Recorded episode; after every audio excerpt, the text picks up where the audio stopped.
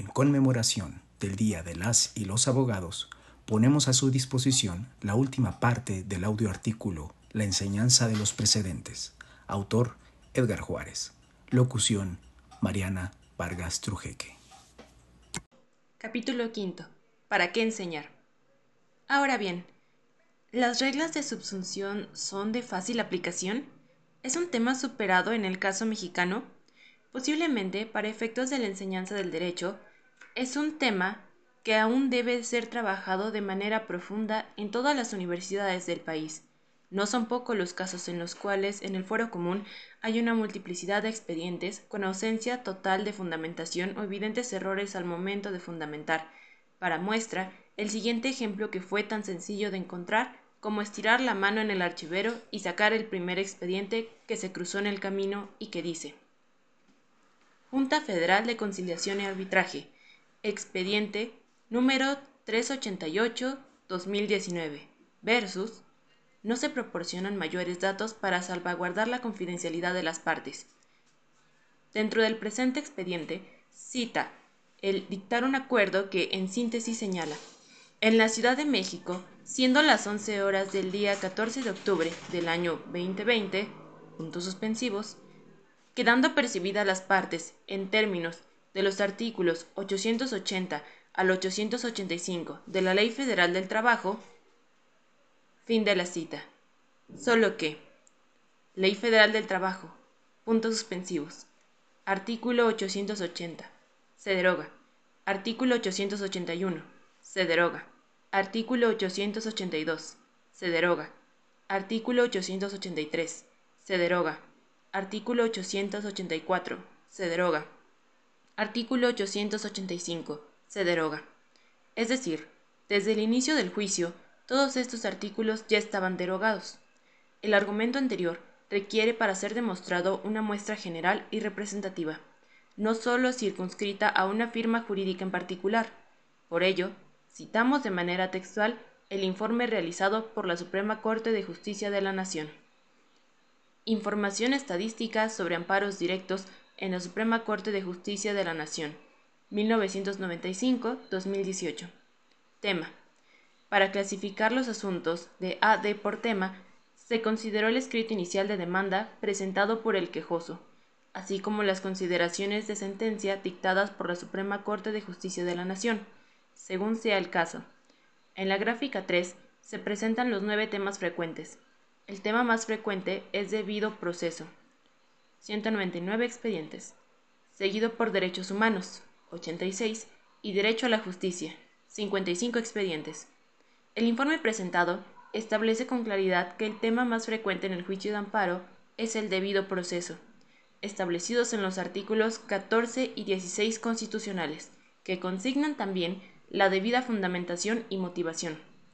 Es decir, en el caso mexicano, es claro que el ejercicio de subsunción está aún lejos de ser comprendido y respetado por los estudiantes de derecho mexicano. Las causas pueden ser de diferente índole. Una de ellas podría obedecer a la gran cantidad de escuelas de derecho que han surgido en los últimos años, donde se ha privilegiado la cantidad de egresados y no la calidad. En este contexto, resulta desde nuestro punto de vista justificado iniciar la enseñanza del derecho a partir de la operación más sencilla, pues si no se comprende en primera instancia cómo subsumir los hechos a la ley, solo confundirá más al estudiante. Abordar temas de mayor complejidad. Desde luego, las anteriores líneas no pretenden hacer renunciable la enseñanza del precedente, solamente sugiere una metodología para abordar estos temas, que desde luego son imprescindibles e irrenunciables si queremos ejercer una enseñanza del derecho con calidad. Una vez analizado y estudiado y comprendido por los estudiantes de derecho la forma en la que opera la subsunción, se puede pasar a la enseñanza del precedente, que es, en nuestra opinión, el matiz que el operador jurisdiccional asigna a la norma jurídica a través del estudio de un caso concreto. Como si se tratara de una escuela de arte pictográfico, donde los estudiantes primero comprenden y dominan los colores primarios para continuar con sus estudios, la combinación de aquellas tonalidades primarias y generar una gama infinita de matices, texturas y tonalidades, que constituye finalmente el enriquecimiento del derecho a través de la interpretación y argumentación jurídica. Ahora bien, cuando pensamos en los matices de la norma, esta podría ser sistematizada para efectos de la enseñanza del derecho a través de la siguiente clasificación. Los matices de la norma a través de la historia, la cual consiste en la variación interpretativa que sobre una misma norma existe a través del tiempo, es decir, las diferentes interpretaciones y variaciones que se han dado respecto de una norma jurídica en particular, a través de los años. Los matices de la norma. A partir de la evolución política de un país, es decir, cuáles son las corrientes políticas hegemónicas imperantes en el momento en que el intérprete jurisdiccional dicta el precedente y la forma en que estas corrientes políticas modifican el contenido interpretativo de la norma. Los matices de la norma a través de las escuelas jurídicas. Esta radica en un análisis respecto de la forma en que el intérprete jurisdiccional ha dado contenido al precedente, en relación con la doctrina jurídica a la cual se suscribe. Los matices de la norma a través de la especialización del derecho. Esta es una óptica que se encuentra alimentada por los principios de derecho que rigen a cada especialidad, es decir, las normas de carácter social tendrán en el intérprete un efecto que busca equilibrar las partes desiguales preconcebidas en los derechos sociales.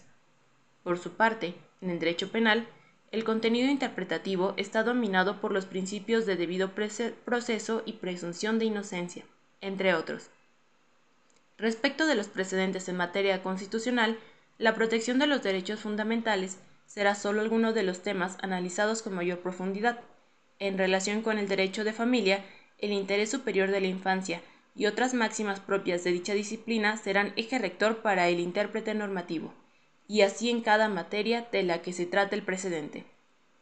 Los matices de la norma a partir de la expresión sociológica, es decir, el diálogo permanente que existe entre el precedente y los cambios sociales, así como la manera en que las presiones sociales instan al operador jurisdiccional a dictar un precedente que resuelva un determinado reclamo social. Los matices de la norma en relación con la exposición de motivos de la ley en cuestión, es decir, un análisis de la exposición de motivos y de su contenido ideológico, previa a la promulgación de la ley, y sirve como fuente interpretativa para la integración del precedente. Estos ejes de análisis permitirán al estudiante y al futuro jurista una visión sistemática del precedente, pues habrá analizado la forma en que se integra, cuáles son los argumentos que constituyen la ratio decidendi en el operador jurisdiccional al momento de dictar el precedente, así como anticipar o pronosticar en alguna medida el surgimiento de precedentes futuros. Lo anterior es una propuesta metodológica a partir de la cual se puede sistematizar el estudio del precedente, sin que pretenda ser una lista terminada. Más bien, es el preámbulo de una metodología sugerida para el estudio de lo que denominamos los matices de la norma. Sexto, conclusiones. Tal como fue anunciado, el presente no tiene por objeto arrojar puntos concluyentes sobre un tema que merece mayor espacio de reflexión y análisis. No obstante, podríamos inferir algunos elementos preliminares que apoyen futuras reflexiones. Desde nuestro punto de vista, el método deductivo es una de las formas que podrían arrojar mejores resultados en la enseñanza del derecho y de manera especial en la enseñanza del precedente. La operación básica, denominada subsunción, es un tema no superado por la mayoría de los estudiantes en México al momento de egresar de las universidades, razón por la cual debemos redoblar los esfuerzos en ello, previo a la impartición y enseñanza del precedente. Una parábola pedagógica que denominamos los matices de la norma podría ser solo uno de los métodos que faciliten al estudiante la comprensión del precedente y el papel que juega en el sistema jurídico. La nutrida y variada temática que abordan los precedentes requieren una sistematización pedagógica con el fin de abordar de mejor manera sus alcances y perspectivas. La correcta enseñanza del derecho es una cruzada vital para toda sociedad, pues en buena medida el debido o indebido ejercicio del derecho nutre directamente el comportamiento de sus integrantes. Por correcta enseñanza del derecho nos referimos al respecto del jurista al sistema jurídico, y más aún del valor que subyace al ordenamiento legal.